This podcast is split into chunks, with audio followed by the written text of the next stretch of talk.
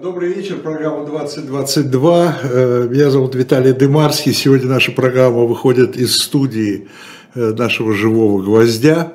Э, и напротив меня живой гость. Живой гость. Здравствуйте. Нина Хрущева, политолог, профессор новой школы университета в Нью-Йорке. Добрый вечер. Добрый вечер. Нина, ну что, о чем, вот вы скажите, когда вы в России, да, собственно говоря, когда вы там в Нью-Йорке, вы делите э, русских на хороших и плохих? А, нет, не делю. Я считаю, что вообще такие деления, они очень э, искусственные. И я понимаю, что особенно сейчас, за последние шесть месяцев, у людей появилась необходимость э, брать стороны, и, наверное, это очень правильно, но э, во всяком случае, я всегда очень возражаю, особенно, ну, вообще это плохо, когда людей начинают делить на плохих и хороших, но меня обычно очень беспокоит и мне очень не нравится и даже раздражает, когда э, те, кто уехали не согласны с э, военной операцией, говорят тем, кто остался, что вот они хорошие русские, поскольку они не поддерживают режим, а вот те, кто остались и не хотят сдавать страну на откуп, э, Кремлю, скажем так, они на самом деле плохие. Поэтому я считаю, что это просто... Это вообще начало э, страшных раздраев в политическом будущем. Вы знаете, я честно вам скажу, у меня нет, э, я не могу сказать, что я э, там согласен, не согласен. Дело не в том, там хорошие и плохие, но вот это то, что в последнее время происходит, прежде всего в Прибалтике, да, Э, я сегодня прочитал с опозданием, потому что это открытое письмо было опубликовано раньше, Александра Подробинка, открытое письмо Зеленскому. Э, по поводу того, что они выглядят ли э, по поводу того, что это все неправильно, да, требовать там закрыть, э, в общем, короче говоря, как пишет Подробинок, опустить железный занавес. Только э, раньше Советский Союз опускал железный занавес, да, теперь опускает э, с той стороны железный занавес. Но с другой стороны, все-таки существует э, коллективная ответственность. Коллективная ответственность, наверное, существует, но с моей точки зрения сам народ может выбирать коллективную ответственность. Никто другой не может сказать всем какой-то этнической группе, какой-то национальности, что вы все виноваты. Немцы после 1945 года решили, что они коллективно ответственны. Конечно, был Нюрнбергский процесс, конечно, их в определенной степени вынудили, но это еще было решение нации, что они покаются и скажут, что они виноваты. Я думаю, что никакой другой, никто другой выбирать за народ этого не может. А, но, с другой стороны, когда Владимир Зеленский говорит, что русским, русские пусть варятся в своем собственном соку, и прибалты говорят, русские пусть варятся в своем собственном соку, поскольку нечего им ездить по Европе, раз они отказываются от Европы, я, в общем, их понимаю. Я понимаю их ненависть, я понимаю их страх, я понимаю их гнев, я понимаю их возмущение. Но когда они это говорят, получается, что они сами отказываются от тех демократических принципов, которые они выбрали после 1991 года. Потому что демократические страны не наказывают коллективно другие страны. Это действительно, как нам часто говорят в последнее время разные представители Европейского Союза, это против наших э, ценностей. Но тем не менее, из Прибалтики мы слышим, что это не против наших ценностей, это на самом деле против русских. И э, коллективный занавес, просто закончу эту мысль, 24 февраля 2022 года на самом деле этот коллективный занавес сбросила. То есть Россия как бы сделала предпосылки сама для этого действия, э, действия Кремля, сделали предпосылки сами для этого.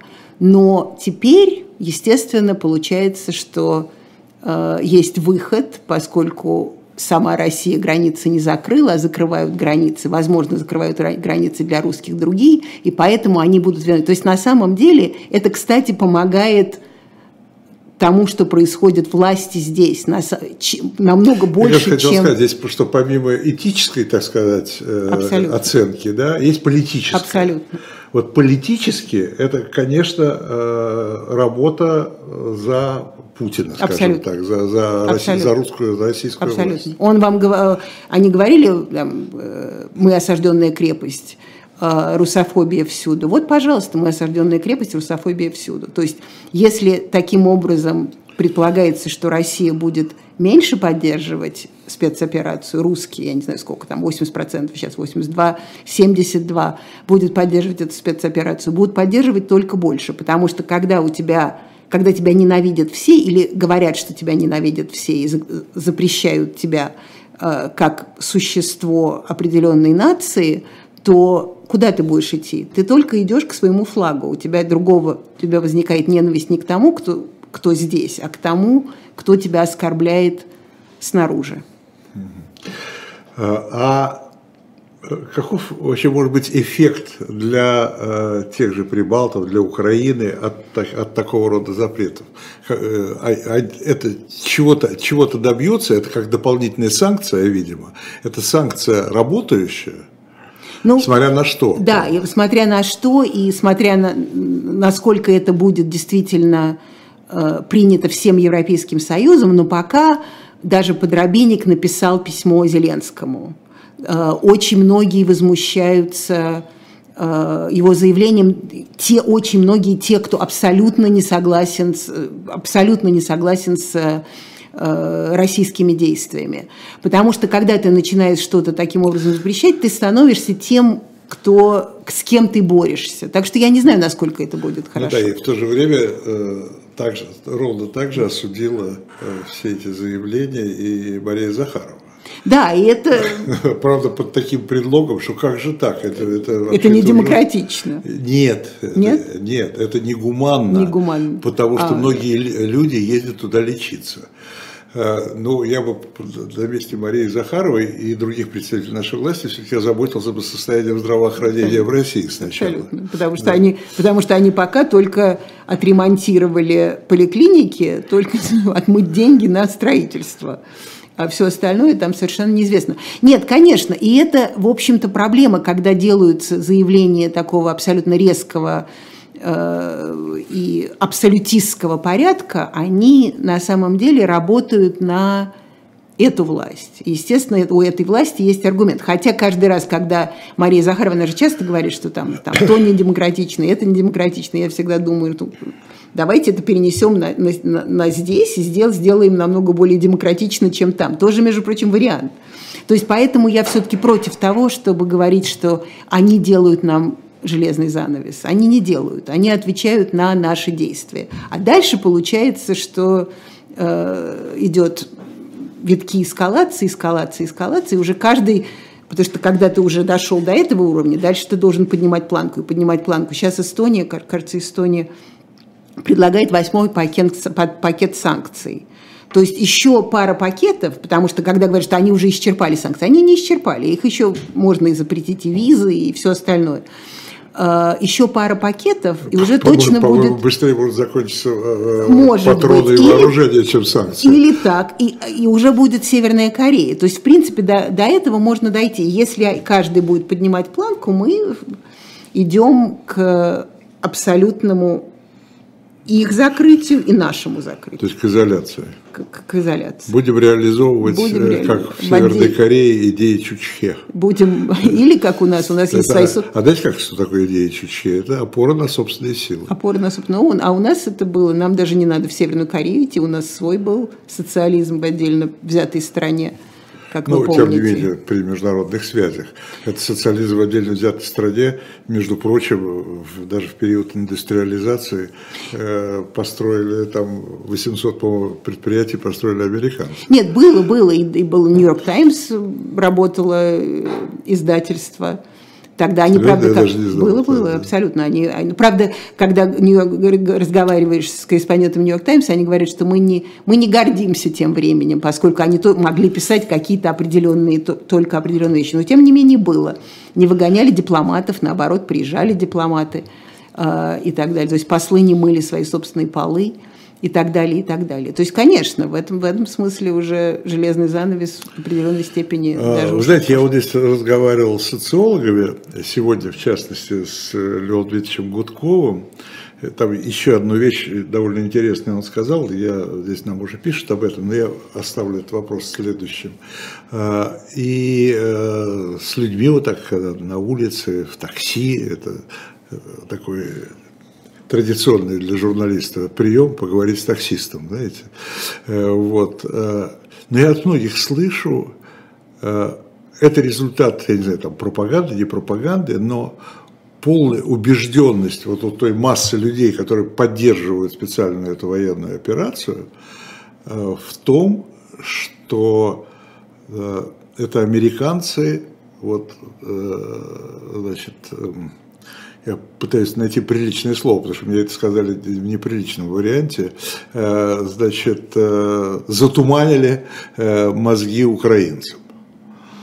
Ну, Какая роль вообще вы, вы как э, представитель Нью-Йоркского университета, э, какая роль вы считаете американцев во всей этой истории? Она действительно такая, а, э, действительно, как у нас говорят, Украина или там Зеленский в данном случае пляшет под дудку американцев?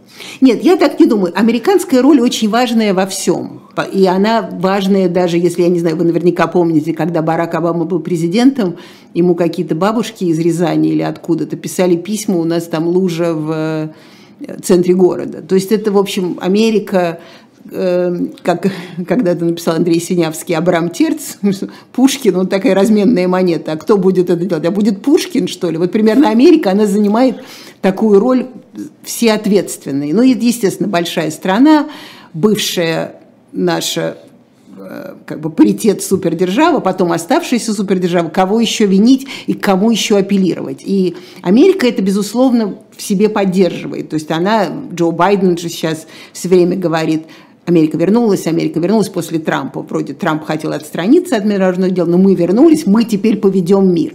То есть, как бы Америка сама Пойдем, к этому... Поведем мир по правильному Поведем мир по демократическому правильному пути. Это, то есть, Америка есть в этом. Но это к вопросу о том, кто вешает железный занавес. То есть, никогда... Э, нет, Америка не может... Что значит под дудку? Страна хочет не быть с Россией. Это ее выбор. А дальше она обращается, то есть Украина, а дальше она обращается к тем, кто она считает может ей помочь. И в этом смысле Америка, естественно, помогает, тем более, что они с 2014 года, 2013 года Украине все время обещают, что они дадут демократию. С 2004 года даже, помните, с оранжевой революцией, что они э, демократическому развитию в Украине, они помогут. Я вообще против всегда того, чтобы обвинять кого-то другого в своих собственных проблемах. Так же, как я всегда была против и писала об этом все время к сожалению, в Америке это было трудно пробиться, поскольку я русский человек, и я писала, что Трампа не могут выбрать, выбрать русские, все-таки выбирают своего президента американцы. Это не бывает так. И это вообще мне очень напоминает холодную войну, и сегодня он играет джаз, а завтра родину продаст, как вы помните.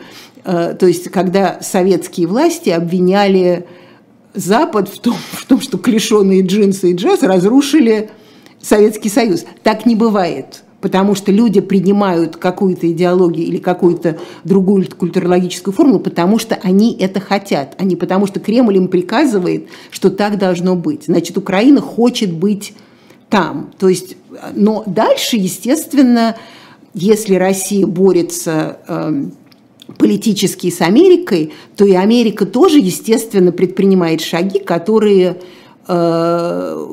уменьшит влияние, возможности и так далее России.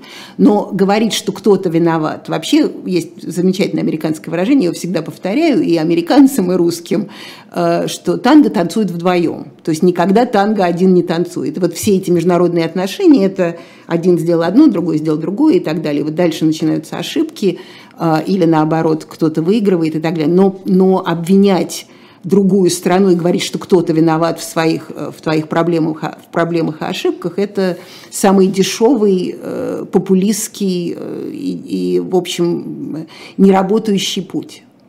Это как, это как нет, это не так. Я имею в виду как спор о том, что, что первее, курица или яйцо. Да? Но здесь все-таки, то есть вы считаете, что все-таки, если бы сама Украина не захотела пойти Абсолютно. по другому пути, Абсолютно. то не было бы и Америки. Абсолютно. Если бы Россия не показывала мускул бесконечный, главное, у нее есть масса других возможностей. Но все-таки вот это вот желание бесконечно э, сказать, ты меня уважаешь, ах, ты меня не уважаешь, сейчас я тебя зарублю, это, в общем, конечно, дикая проблема.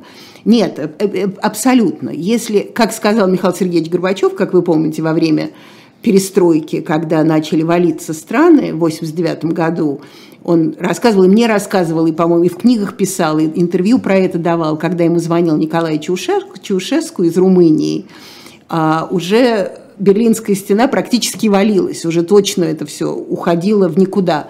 Он говорит, мы должны спасти, мы должны танки. И он сказал, мы не можем диктовать миру с кем, с кем. Если они не хотят быть с нами, то мы не можем их заставить силой. И мы почему-то опять сейчас возвращаемся к той идее, что мы можем кого-то заставить силой себя любить. Америка сделала такую же проблему. Они же пошли в Ирак, чтобы устроили в Афганистан, чтобы устроить лучшую жизнь. Бомбежкой демократию построить нельзя. Нельзя построить политическую систему, которая будет к тебе обращаться с любовью. Потому что как только ты начинаешь э, проявлять силу, дальше это уже начинается общий гулаг. Нас спрашивают, вас, вернее, спрашивают, а при, а при Трампе была бы э, эта война? Я думаю, что не была, за что меня много раз осуждали мои американские коллеги. Я думаю, что бы не была, потому что, во-первых, все-таки Владимир, когда пришел Байден в президентство, в Белый дом, Владимир Зеленский, сам он, я его цитирую, он говорил, мы ведем себя нагло, мы хотим, чтобы на нас обратили внимание, вы нам обещали поддержку, мы говорим все время о том, что мы вернем свои территории и так далее, и так далее. То есть Зеленский показывал, что он существует. Байден обещал, не мог, тем более, что Трампа практически не практически, его импичили за то, что он не помогал Украине, как вы помните, хотя обещал. Значит, Байден должен был действовать. Байден должен был показывать свою э, расположенность к Украине. Дальше Владимир Путин отвечает, естественно, на э, возможные предложения, что Крым можно будет, возможно, и забрать даже и силой, как иногда звучало в, в э, украинских выступлениях. То есть, и это все идет этим таким процессом, дел, один делает другой, другой отвечает, говорит, я не виноват, это он сделал и так далее. С Трампом всего этого не было. Возможно, возможно, что настало бы такой момент, когда, когда Кремль сказал, очень хороший момент сейчас – никто не обращает внимания на Украину, сейчас пойдем, сейчас пойдем и возьмем. Может быть, я этого не знаю. Но я думаю, что вот это... Трамп вот не будет вмешиваться? Трамп не будет вмешиваться, чтобы он не вмешивался. Но я думаю, что привело к этому меньше э, продуманное решение Кремля и больше тот хайп, который создавался всеми вокруг вот этой вот ситуации. Поэтому я думаю, что, возможно, этого не было бы. Или бы Трамп, наоборот, сказал, мужик, поскольку он так любил Путина, он, правда, всех автократов обожал, он сказал, мужик, знаешь, сейчас неудобно, подожди пару лет или там что-то. То есть не знаю, но, к сожалению, то есть не к сожалению, поскольку история не знает сослагательных наклонений, мы ответить не можем. Но я думаю, что этого не, произошло. А вот скажите, пожалуйста, если на следующих выборах, а это такой вариант, как я понимаю, не исключен, опять сойдутся Байден и Трамп, э, Украина будет фактором э, для избирателей на, этом, на этих выборах? Может Или стать. нет? Может Или все-таки, как всегда, Америка будет сосредоточена на внутренних проблемах? Ну, Америка сосредоточена на внутренних проблемах, но мы тоже знаем, что во, во многих выборах, особенно когда были, например, противостояния между Советским Союзом и Соединенными Штатами, Советский Союз всегда был фактором. Он был фактором во время 60-го года выборов, когда Никсон и э, Ричард Никсон и Джон Кеннеди э, выходили э, на свои баталии. И Никсон объяснял, почему он к Советским Союзу, потому что он разговаривал с Хрущевым, все нормально, там мы можем договориться. А Кеннеди говорил, наоборот, мы э, ответим и так далее. То же самое было, когда выбирали Рональда Рейгана, это было очень важным фактором, что мы холодную войну их задавим и так далее. То есть я думаю, что это может быть, но просто сейчас, как вы знаете, Трампа обыскали. Сейчас его, возможно, обвинят в, во многих, еще во многих грехах, но в одном, который, возможно, невозможно, нельзя будет каким-то образом ему оспорить. Это так называемый акт шпионажа. То есть, если его обвинят по этому акту, то у него будут очень большие проблемы, он, возможно, не сможет баллотироваться. Я не знаю, посадят ли его в тюрьму, но это акт шпионажа, это когда вы нарушаете закон по э, содержанию строго секретных документов. И мы знаем, что у него в его, э, в его э, доме в Мару-Лагу нашли документы, на которых было написано строго секрет. То есть он уже нарушил закон. Причем нарушил закон очень важный для Америки, это вот этот акт шпионажа. Так что не факт, что он будет баллотироваться. Дальше Но начинается... Хочет. Хочет. Дальше начинается новый виток. Если Трампу запретят баллотироваться, то можно быть уверенным, что вся республиканская партия пойдет за своего кандидата голосовать, а если выберут демократа, не признает эти выборы вообще. То есть тогда там начинается еще своя собственная катавасия, рядом с которой 6 января будет казаться вообще цветочками. Но Украина может в зависимости от того, что будет вот до сейчас будут э, промежуточные выборы в ноябре, э, если Украина не будет побеждать, то республиканцы все будут задавать вопрос Байдену, вы потратили 10 миллиардов за полгода, 10 миллиардов. 9 э, миллиардов потратили в Афганистане за один год, по-моему, в 2011 году а до этого всегда были намного-намного меньше. То есть только за полгода уже потрачено. Где результаты этой войны? Какие у вас результаты? И это тоже может стать э, разговором, э, э, разговором о том, республиканцы ли выиграют или демократы. В последнее время я несколько раз слышал от политологов, от наших, в частности, такое рассуждение, что если американцы так хорошо знали, что будет, если они э, точно дату называли 24 февраля, да, э, они, и так далее и тому подобное, то почему же они этому не помешали? Даже не, вернее так, почему они не попытались даже этому помешать и предпринять какие-то шаги для того, чтобы предотвратить э, этот конфликт? Ну, они бы вам ответили и отвечают, что они пытались помешать пытались помешать тем, что они сливали всю эту информацию, думая, что если Путин это все знает, какие будут результаты, то он этого не сделает. А, так что как бы они вам скажут, что они сделали все, чтобы это остановить. Я считаю, и мы с вами это обсуждали еще тогда, в самом начале – что когда ты, опять же, такому человеку, как Путин, если ты знаешь, что он это собирается делать, но при этом говоришь, там, мы знаем дату, но мы также знаем, что он еще не решил. Ты своими сливаниями помогаешь ему решить в ту сторону, в которую ты хочешь, чтобы он не решил. То есть там получается, если вы все знали, как бы то подталкиваешь. Бы, да, если, ну, я тоже не, опять же, я не, не сторонник, как, как сказать, я никогда не думаю, что я никогда не скажу, что не думаю, что американцы в этом виноваты, но когда они говорят, что это was, uh, it was unprovoked attack, то есть это была не, не спровоцированная атака, она была спровоцирована, она, не была, она была не, не justified, то есть не заслуженная и не, ненужная, но что она была спровоцирована, это очевидно. То есть ему все время говорили, давай, мужик, ну давай, ну давай.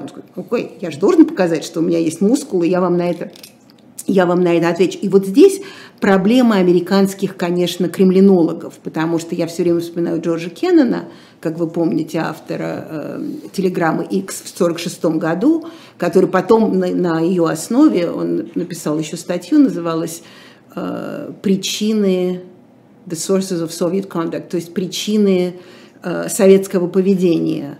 И он писал и говорил, что Россия никогда не станет тем, что она никогда не будет ни за кем следовать. Она никогда не станет тем, что от нее хотят, если ей говорить, что она должна стать тем, что от нее хотят. То есть она должна сама захотеть стать чем-то. И он бы сказал, он бы, например, я, я с ним работала, я была его последним ассистентом, э, великий дипломат американский, и он он, у него просто, у него он был лысый человек, но у него просто вот какие-то там три волоса, которые у него были, они бы вставали дыбом, потому что он, ну так не, так не бывает, потому что я, он вот точно сказал, что Путин потом, если ты ему это говоришь, что он это сделает, он будет должен действовать. Это не значит, что он не хотел действовать. Он, он просто будет должен, он просто будет должен действовать. И в этом смысле, с моей точки зрения, была огромная ошибка, если они не специально это хотели, была огромная ошибка кремлинологов, потому что э, они думали, они этим предотвращают, но на самом деле, если кто-то знает Россию, и тем более кто-то знает Путина, и, кстати, есть люди, была, она работала в, у Трампа в Белом доме, до этого она написала книгу такая, женщина Фиона Хилл в Brookings Institution написала книгу о Путине, и она говорила, что это точно произойдет. Это, если вы так, если вы это делаете, точно произойдет. Но ее не все слушали, поскольку она работала у Трампа. Ее как бы отмечали, отменяли и говорили, что она у Трампа, несмотря на то, что она после против него потом выступила очень сильно. Так что я думаю, что, конечно, историкам будет много разбираться в том, кто виноват и что нужно было делать. Когда? И как, когда наступит этот когда период, нас, я имею в виду, наступит, когда начнут когда анализировать. Наступит, когда наступит этот период. Вы знаете, когда? Но вы же все время цитируете, цитируете, цитируете Черчилля, в чем... Нет, ну это за что? Это, да, Черчилль это... сказал замечательную фразу, могу ее повторить. За что мы сражаемся, спросили его, а он повторил этот вопрос. Вот перестанем сражаться, тогда узнаете. Вот. Да, а когда Переста... перестанем, вот, а когда вот, перестанем вот, сражаться? Перестанем сражаться, тогда узнаете, как, как, тогда будем заниматься историей. Да. А, ну хорошо, а когда перестанем сражаться? У вас есть какие-то соображения относительно? Я думаю, что сейчас, к сожалению, это мне очень грустно говорить, но сейчас будем сражаться долго, потому что то, что, кстати, то, что сказал еще один американец, э, которого тоже часто смещают, особенно мои демократические коллеги, э, Генри Киссинджер, э, как вы помните, гос, госсекретарь, который занимался реал-политик, то есть для него важно какие, в реальной, какие реальные ситуации, вместо того, чтобы какие-то идеологические посылы. И он сказал, что если это продлится больше, чем два месяца, то дальше это будет длиться очень долго, потому что и у той, и другой стороны а, а ни та, ни другая сторона не сможет, даже третья сторона, западная сторона, они не смогут из этого выйти, чтобы не потерять лицо. И дальше это может продолжаться уже очень-очень долго. И уже прошло два месяца с тех пор, как он это уже говорил. Полгода? Нет, но он это сказал, он это сказал не так давно, он сказал это несколько месяцев во, в, в, уже как бы внутрь этой борьбы. Но уже прошли, уже видно, и вот э, Владимир Зеленский сейчас встречался с Э, с э, секретарем ООН э, Гутерришем и турецким президентом Эрдуаном, и он сказал, что мы будем договариваться только когда Россия отведет войска, и мы будем, и крымская территория – это территория Украины, сказал он, и сказали американцы, и поэтому мы будем делать то, что нужно. То есть это уже он закопался в эту историю. Представить себе, что русская сторона каким-то образом будет на это отвечать положительно трудно. Значит, пока они не выбегут из, из, из, из, из вооружений, пока они не выбегут из людей, пока, пока они не выбегут, не выбегут из, из, не знаю из чего, из аргументов, пока не будет газа и, и так далее, и так далее. То есть я думаю, что теперь уже, я не знаю, я не, не, вообще ненавижу предсказывать, поскольку потом, когда ты ошибаешься, ты полный идиот. Я сразу хочу сказать, что я если я ошибусь, вы меня извините, я полный идиот. Но я думаю, что теперь уже они должны будут идти до зимы, посмотреть, Путин подождет, как будет реагировать на, на то, что у, у, них нет газа.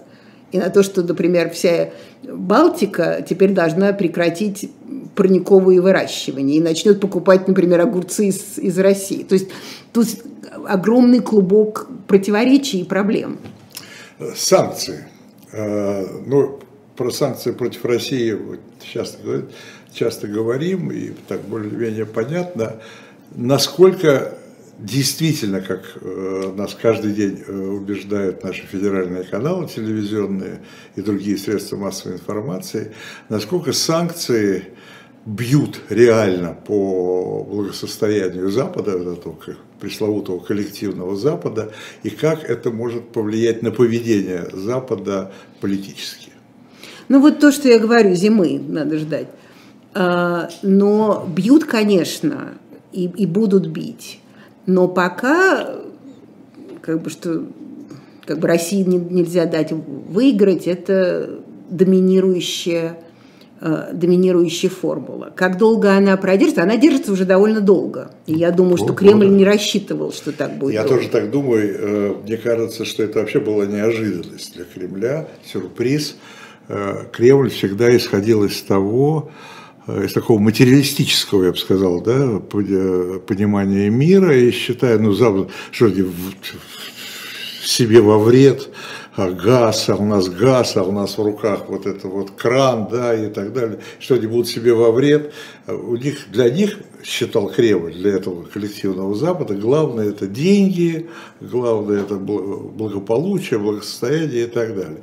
И тут вдруг некая нематериальная ценность, там, свобода, демократия и так далее, и так далее, оказались выше как я понимаю, материальных. Но насколько долго это может продлиться? Вот, это длится намного дольше, чем ожидали. ожидали, безусловно. И уже, конечно, идут и разговоры о том, что и в Германии идут разговоры, и в Австрии идут разговоры, что надо ли нам Путина наказывать себе во вред. А, но все-таки это не все-таки это война в Европе. То есть другие войны воевались, но это война в Европе. Мне сказал мой немецкий коллега, журналист, когда я сказала, что все-таки, в общем, определенный расизм проявился в этом, причем не определенный, а довольно сильный расизм, потому что вот эту войну и украинцев воспринимают так, а вот там, скажем, войны в Йемене, это всех никого не волнует. Вот Афганистан вышли, вошли, вышли, кому какое дело. И он мне с таким просто да, не возмущением, с таким удивлением, но это же война в Европе. То есть, когда у тебя война в Европе, когда белые люди между белыми людьми, это же конец света. А, так что это важно, это важно, война в Европе. Но у них выборы. Нам же говорит Песков, а может быть даже Медведев, я не помню, кажется, Медведев больше сумасшедшие вещи говорит, по-моему, Медведев, говорит, у них выборы, падают правительства. Правительства же падают. Они, может быть, падают... Они раньше падают. Да, но они, может быть, падают не конкретно из-за этого, но, в общем, в какой-то степени это тоже связано. Там начинаются выборы, дальше начинается популизм, дальше начинается... Вы, мы с вами разговаривали, когда были французские выборы. Выиграл, конечно, Эммануэль Макрон, но Мари Ле Пен намного выше и больше, чем она когда-либо была. Именно из-за аргумента, что я вас ваше благосостояние, французские, дорогие французские люди, в, в, в обиду не дам.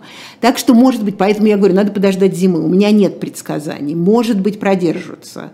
Потому что уже сейчас и им тоже будет... А как они уйдут? Они столько всего наговорили. Как они теперь уйдут? Скажут, на... нам холодно. Нам холодно.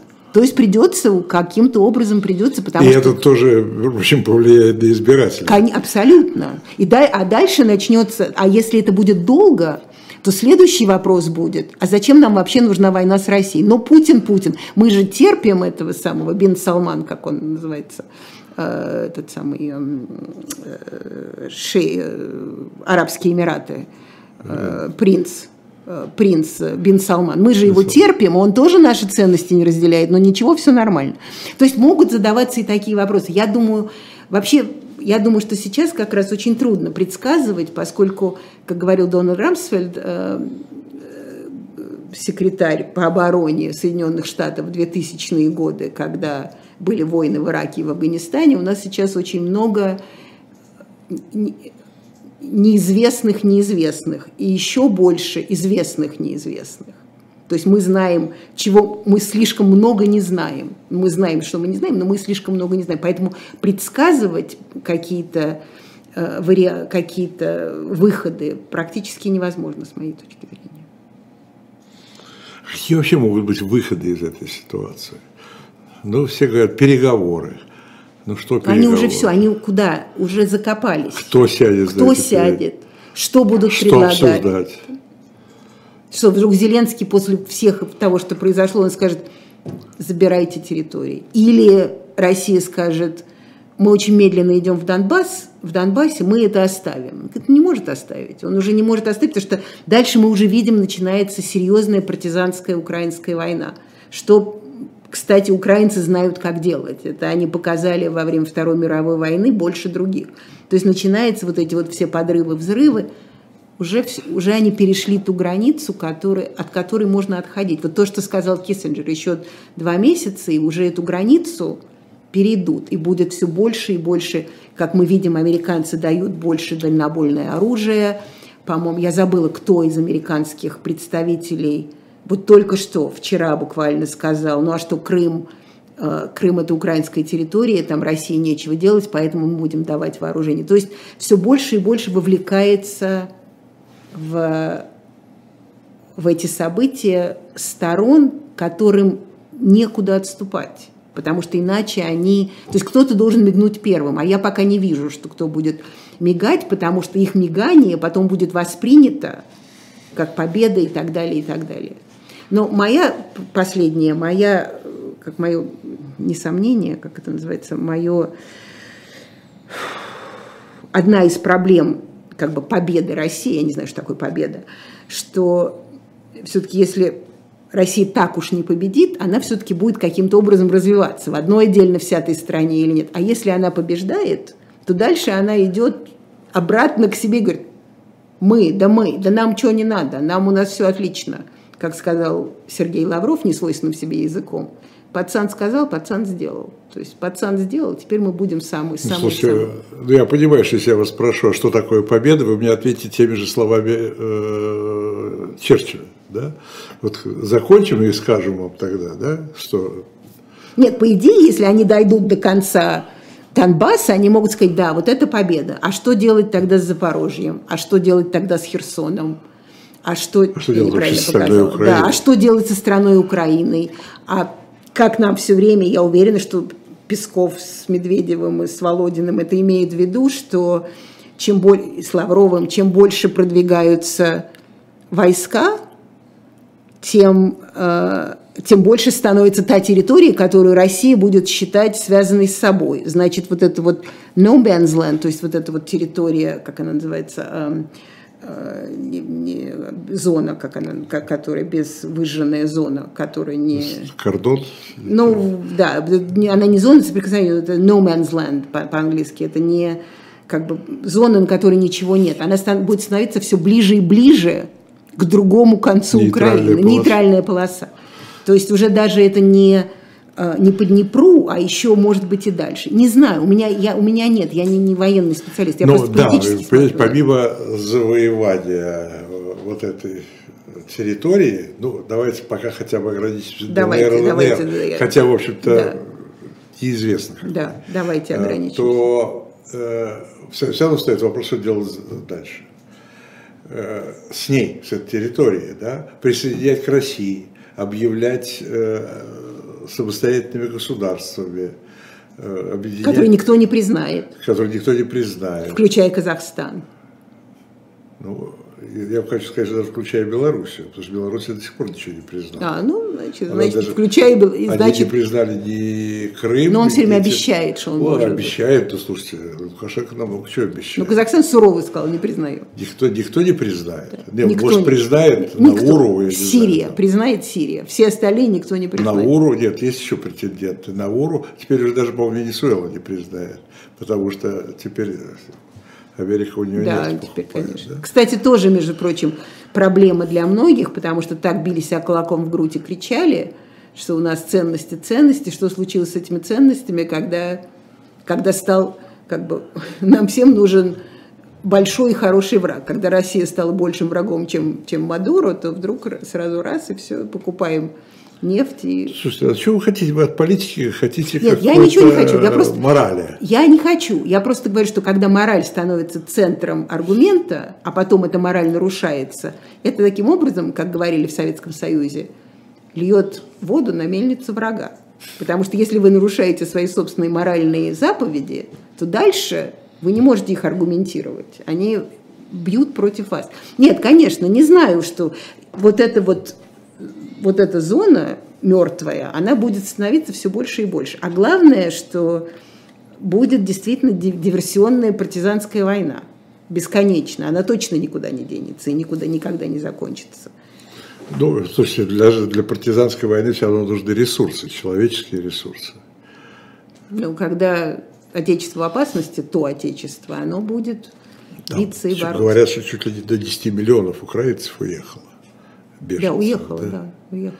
Так, то есть это уже, значит, была 45 миллионов страна, 10 уехало, кто-то уехал из в стране уже в другие места, то есть уже тоже, в общем, страна сильно обес, обесточена. Я не знаю, я, честно говоря, вот я всегда говорила, и сейчас продолжаю говорить, что все-таки у Путина есть большой тактический талант. Я совершенно не вижу стратегического видения в этом.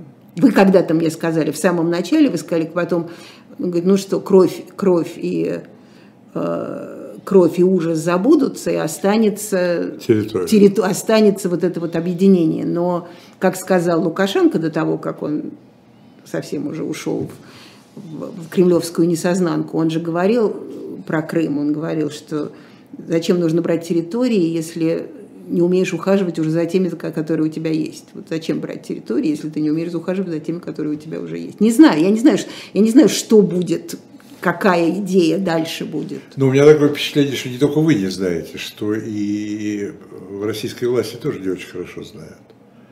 У меня такое впечатление, что как раз мы и говорили о том, что стратегии нет. Да, вот есть некая задача сегодняшнего дня – а я дальше дум... посмотрим. Ну, я думаю, что я думаю, ну там много всего, там, я не знаю, власть останется у власти, что тоже важно, потому что военных лидеров не меняют, они остаются великими, им нужно победить. Там, значит, это остав... оставление, оставание у власти. Есть еще гипотетическая идея, которая, я думаю, что этому Кремлю, безусловно, важна, вот эта вот панславянская объединение организации. То есть, представляете, вот там они все раздробились в 91 году. Это было, как вы помните, нам сказали, что это э, геополитическая катастрофа. А теперь они сейчас объединились прямо по Солженицыну. То есть все отлично и по этому самому Бердяеву, и по всем этим Ильину. То есть они все... Русский мир. Русский мир. Они все объединились, и все хорошо.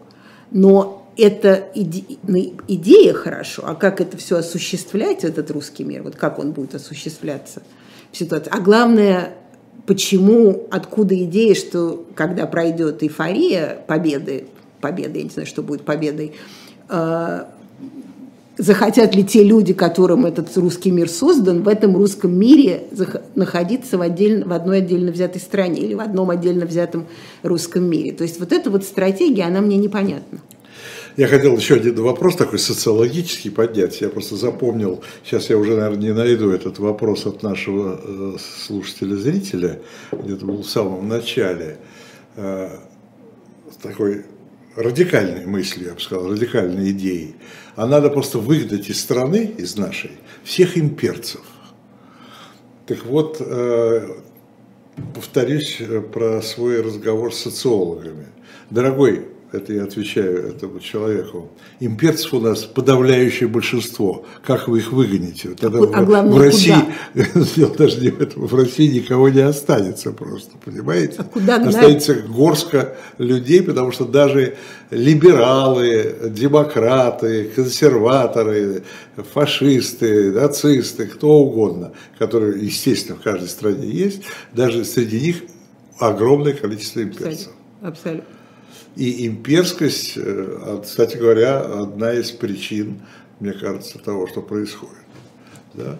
Это вот это желание, вот эта геополитическая катастрофа, э, как-то как-то как выйти из этой катастрофы, как-то ее исправить, да, как-то вернуться в состояние империи. Да. Нас оскорбили, у нас нам сказали, что мы не великая держава, а мы вон как. Вот. Но Вообще вот... гнать, это вот, вот когда начинают разговор о том, что надо кого-то гнать, это вот сразу начинается проблема. Ну да. Значит, те неправильно делают, что гонят, а мы должны гнать. Ну, так если вообще все в мире можно перепутать, да, пере, пере, пере, перемешать. Если гнать из одной страны в другую, да, чтобы одни единомышленники жили на определенных территориях, это невозможно, я думаю. Но, кстати говоря, очень многие говорят, что империя, империя. Америка тоже империя. Да, э, Америка империя. Империя. А, ну, правда, они вам это никогда не скажут. Да, но, это, но Америка империя, э, создавшая себя все-таки больше на мягкой силе. Абсолютно. Абсолютно. И вот эта вот проблема нашей империи, что наша империя тоже думает, что у них темники с утра приходят в Нью-Йорк Таймс, и что их пионеры, не пионеры, а как они называются, scouts, то есть вот эти вот мальчики, которые ходят тоже с галстуками по лесам и там не, не сжигайте леса и так далее.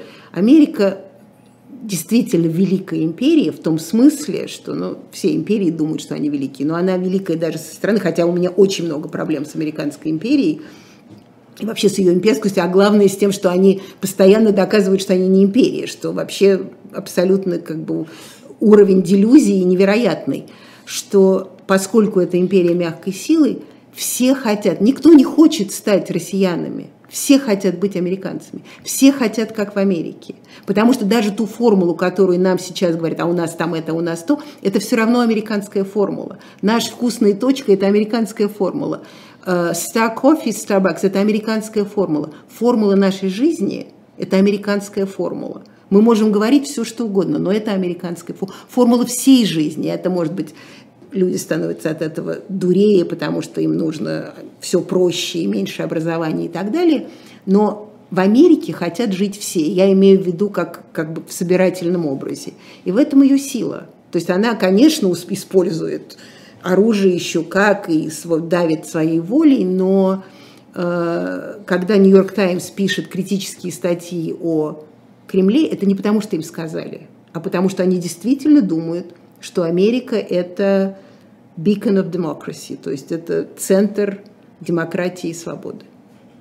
И нам бы так, вместо того, чтобы палкой людей заставлять думать, как мы. И загонять. И загонять. Как раньше мы загоняли в коммунистический рай, а теперь, а теперь в какой? А теперь путинизм в одной отдельно взятой стране. Так мы, а, это будет отдельно взятая страна, но большая. А как у них большая, страна. конечно, потому что вот все-таки вот все время было э, как бы сравнение там Сталина, Гитлера и что Сталина репрессии. Ну, разница в том, что у нас такая была большая страна, то есть у него такая была, была большая страна, что не надо было, ну, ходили, давили других, но в общем-то было полно своих, которых можно было задавить. То есть когда маленькая Германия и Австрия, все-таки как-то приходится с имперской идеей приходится выходить на другие просторы. А здесь все-таки в основном ты в своих просторах, хотя в другие тоже у вас был замечательный номер про, э, про Финляндию и про войну. То есть выходили, безусловно, но все-таки как бы держались в своем, больше держались в своем, э, варились в своем соку. Вот интересна э, реакция да, вот нашей аудитории э, по поводу империи там, и русского мира. Вот один человек нам пишет, только от русской империи всех воротит. Дорогой мой, всех воротит, кроме, кроме э, русских. Ну, я имею в виду россиян, да? Ну, как, смотри, каких россиян. Но я, в общем, согласна. Да. Я, я, в общем, согласна, потому что... Россия, ты... хочет жить, да. Россия хочет жить в империи, хочет жить империей быть империей. Но это то, что говорит Зеленский, что вы хотите жить в своей империи, то вы, пожалуйста, живите в своей империи, пока весь мир будет выходить. И, в этом, и это, кстати, вот все-таки двуглавый орел, я очень люблю двуглавого орла, как, как э, все-таки символы, они никогда не врут, потому что человек выбирает символы из самого себя. Не зря этот двуглавый орел, не зря он идет от уже многих-многих веков, именно потому что Россия – это не только географический мутант, это еще страна, с, с, э, которая разделена шизофренией практически. Она действительно, как бы ее формула социальная, она все-таки формула европейская, а его формула власти, она все-таки формула азиатская. И вот так она бесконечно себя рвет и трясет.